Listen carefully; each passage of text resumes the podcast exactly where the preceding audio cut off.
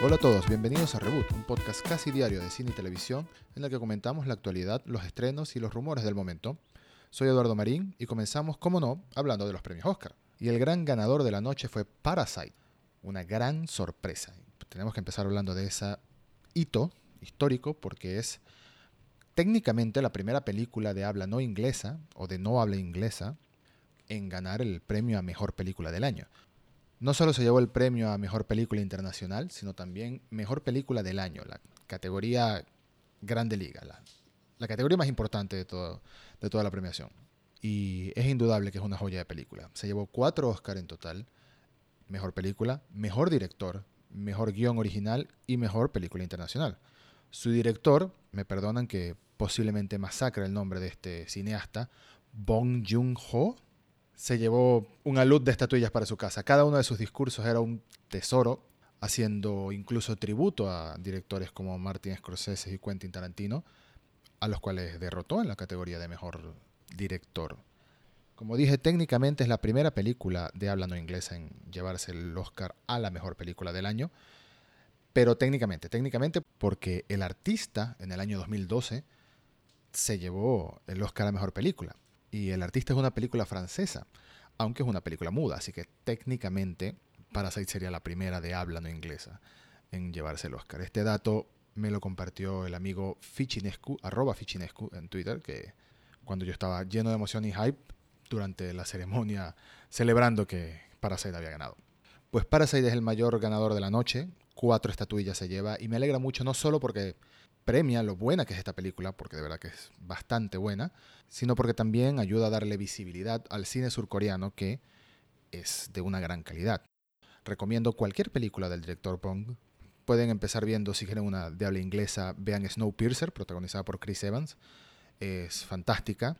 O pueden ver una 100% surcoreana, igual que Parasite, que es de mis favoritas, que se llama Memories of Murder, Memorias de un asesinato, o Memorias de asesinato. Muy recomendadas no podría dejar de hablar, por supuesto, de Joker, que después de estar nominada en un total de 11 categorías distintas, ¿sí? incluyendo mejor director, mejor guion adaptado, mejor actor, mejor música, etc., terminó llevándose dos premios Oscar, los cuales serían mejor banda sonora y, por supuesto, mejor actor. Una categoría muy esperada, pero que muchos temían que no se le iba a ganar Joaquín Phoenix y se lo llevó. La transformación de Phoenix para el personaje fue increíble y su interpretación, el lenguaje corporal, las expresiones en su rostro, todo. Todo lo que hizo Phoenix en esa película es maravilloso. Te guste o no la película del Joker, mucha gente que no le gusta, está bien. no todas las películas le tienen que gustar a todo el mundo. Pero lo que no puede debatirse es el gran trabajo que hizo Phoenix en el papel. Y curiosamente es el segundo actor en llevarse un premio Oscar interpretando al Joker. El primero, por supuesto, fue Heath Ledger por su papel en Batman The Dark Knight, aunque lamentablemente ese premio fue otorgado de manera póstuma porque Ledger había fallecido poco antes. Al final de 11 nominaciones, Joker se lleva 2, Parasite, como mencioné, se lleva 4, The Irishman no se lleva ninguna, la película de Martin Scorsese no se llevó ni una estatuilla esta noche. De resto, Ford vs. Ferrari o Ford v Ferrari y 1917 se llevaron bastantes de los premios técnicos, mezcla de sonido, edición de sonido y por supuesto fotografía o cinematografía, que en 1917 era básicamente imposible que no se lo llevaran. Así que efectivamente la gran sorpresa de la noche fue Parasite. Y el último detalle que no podía dejar de mencionar es que en la categoría de mejores efectos visuales también hubo otra gran sorpresa y es que el ganador fue 1917 sobre quizás los favoritos de muchos, que eran Avengers Endgame, Star Wars, The Rise of Skywalker, e incluso The Irishman, la película de Scorsese que rejuveneció a estos tres titanes del cine, que son Al Pacino, Robert De Niro y Joe Pesci, entre otros. Así que Marvel este año no se llevó nada y Lucasfilm tampoco se llevó nada. He recibido algunos comentarios acerca de ese sonido que acabas de escuchar, ese lásercito que estoy utilizando de transición o cortina entre una noticia y otra, que mucha gente no le gusta. Bueno, dígame si le gusta o no, estoy dispuesto a cambiarlo. A mí me gusta, pero puedo ser un poco democrático y a quien le molesten los audífonos o los auriculares, estoy dispuesto a cambiarlo. Continuando con la siguiente noticia, tiene que ver con Birds of Prey o Aves de Presa, la más reciente película de Warner Bros. y DC Comics, En el episodio del viernes hablamos de algunos comentarios de su productora acerca de las ventajas de hoy en día Warner y DC haciendo películas individuales de sus personajes, pero parece que no le ha ido muy bien en taquilla, al menos durante el fin de semana de estreno. Y esto es algo que creo que es muy pronto para juzgar a la película, pero los números son números y a veces las compañías se manejan evaluando las cifras con lo que tenían estimado, cuánto dinero iba a ser una película en taquilla.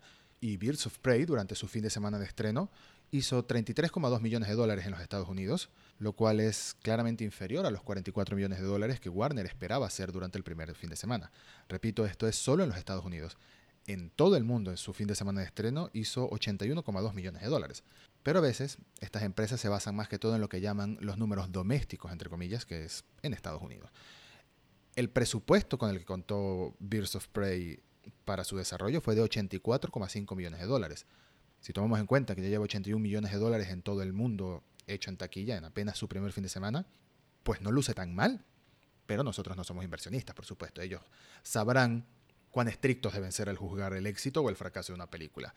De todas formas, repito, es muy temprano y la película tiene todo para que le vaya bien.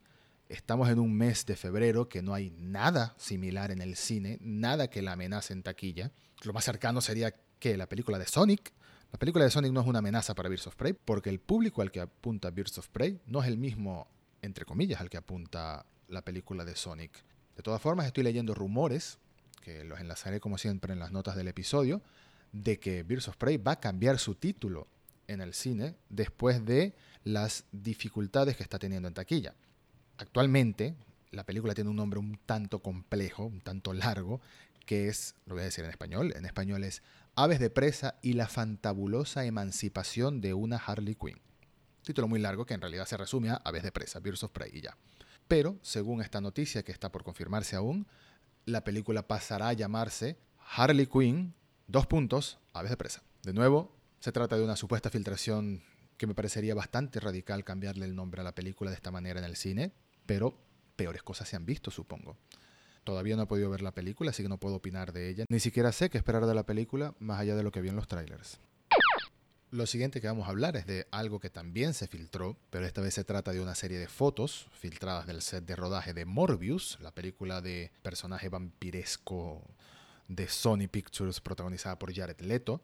En la foto sencillamente vemos un autobús como hay corriente, un transporte público, pero que tiene un banner publicitario que dice, ¿Dónde está Spider-Man? Entérate en el Daily Bugle.